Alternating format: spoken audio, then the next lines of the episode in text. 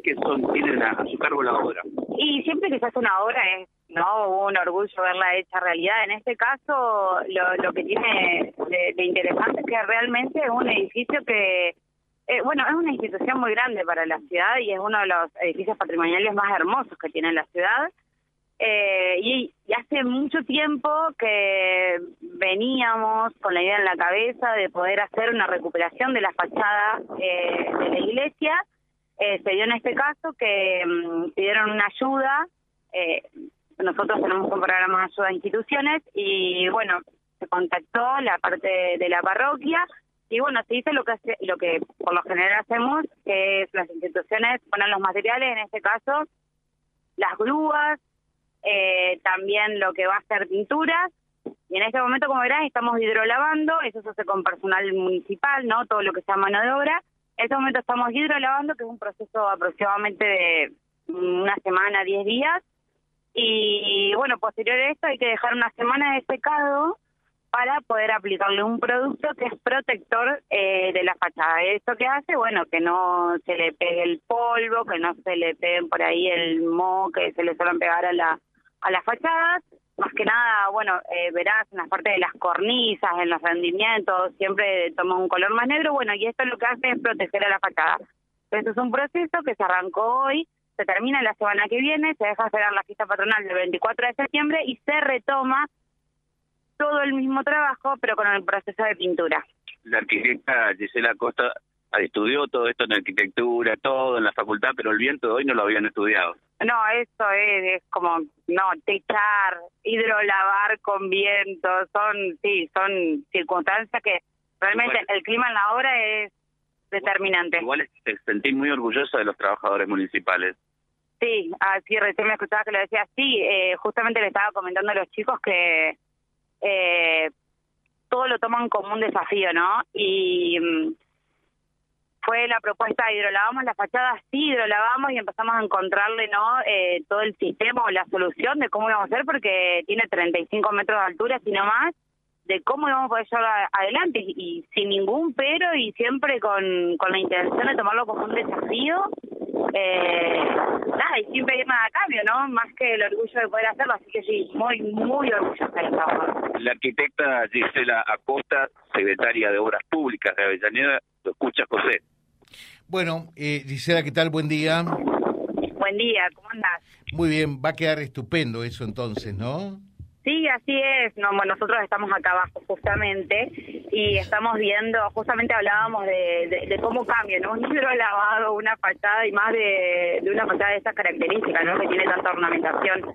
Eh, está cambiando mucho y bueno, es interesante, como decíamos antes, porque la, la gente que pasa también lo vive con orgullo.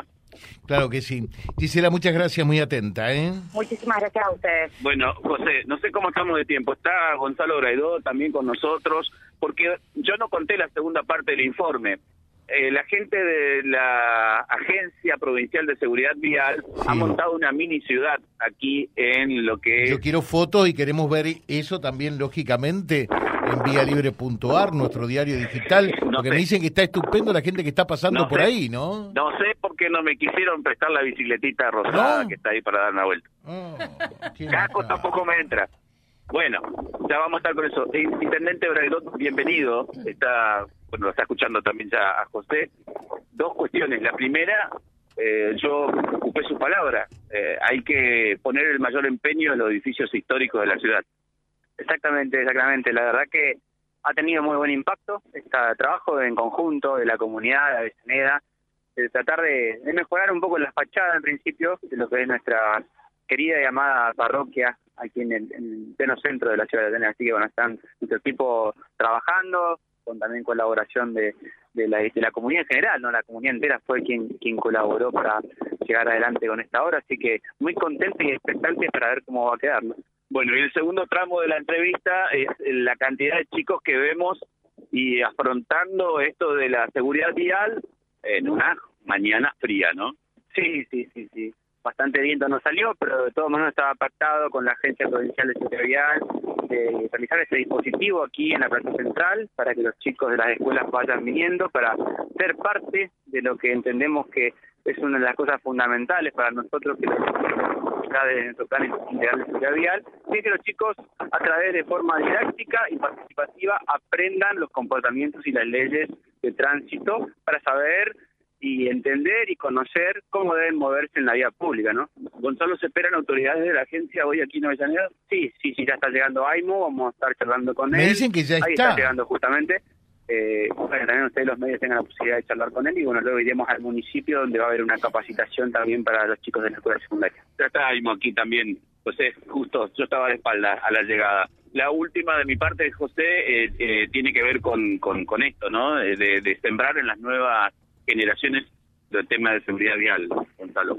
Sí, exactamente, exactamente. Eh, nosotros tenemos un plan detallado, ¿no? De los más chicos de las escuelas primarias, de distintos módulos de intervención, donde vamos a las escuelas a dictar nuestras capacitaciones de forma interactiva, donde los chicos son parte del proceso de aprendizaje, y ya en las escuelas secundarias, por supuesto, con otra temática, ya siendo adolescentes próximos a utilizar un vehículo, por supuesto que lo hacemos de otra manera, ya haciendo mucho hincapié en la alcoholemia, que es algo muy importante, contamos con los dispositivos para simular estados de alcoholemia, para simular la, la falta de reacción en estados de alcoholemia. Así que es algo muy interesante que se viene llevando adelante hace muchísimos años y bueno, este año, eh, luego de la pandemia, durante dos años no pudimos hacerlo, obviamente porque las escuelas estaban el mayor tiempo cerradas, estamos retomándolo con muchísima fuerza porque entendemos que es parte de, de nuestra política de Estado del municipio en materia de tránsito.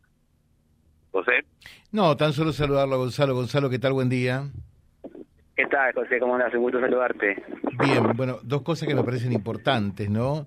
Eh, uno sabe todo lo que representa la iglesia para la comunidad de, Avellaneda, eh, así que muy lindo eh, esto de, la fachada y también, por otra parte, algo tan actual, tan vigente, eh, como es la educación vial, que tanto hay que seguir avanzando, inculcando y concientizando, ¿verdad? Sí, tal cual, tal cual, las dos cosas que decís es así, ¿no? El icono nuestro de nuestra ciudad, la foto de la ciudad es nuestra parroquia, ¿no? Frente de la Plaza Central, con lo cual es importante que, que con el esfuerzo de todos podamos ir mejorándola año tras año. Y lo segundo, bueno, lo que hablábamos recién, ¿no? Fundamental que ya desde tempranas edades los chicos se involucren en la temática de tránsito porque son los futuros adultos que van a estar en la vía pública y es importante que ya desde chicos conozcan cómo deben movilizarse, ¿no? Gracias, Gonzalo, muy atento como siempre. ¿eh?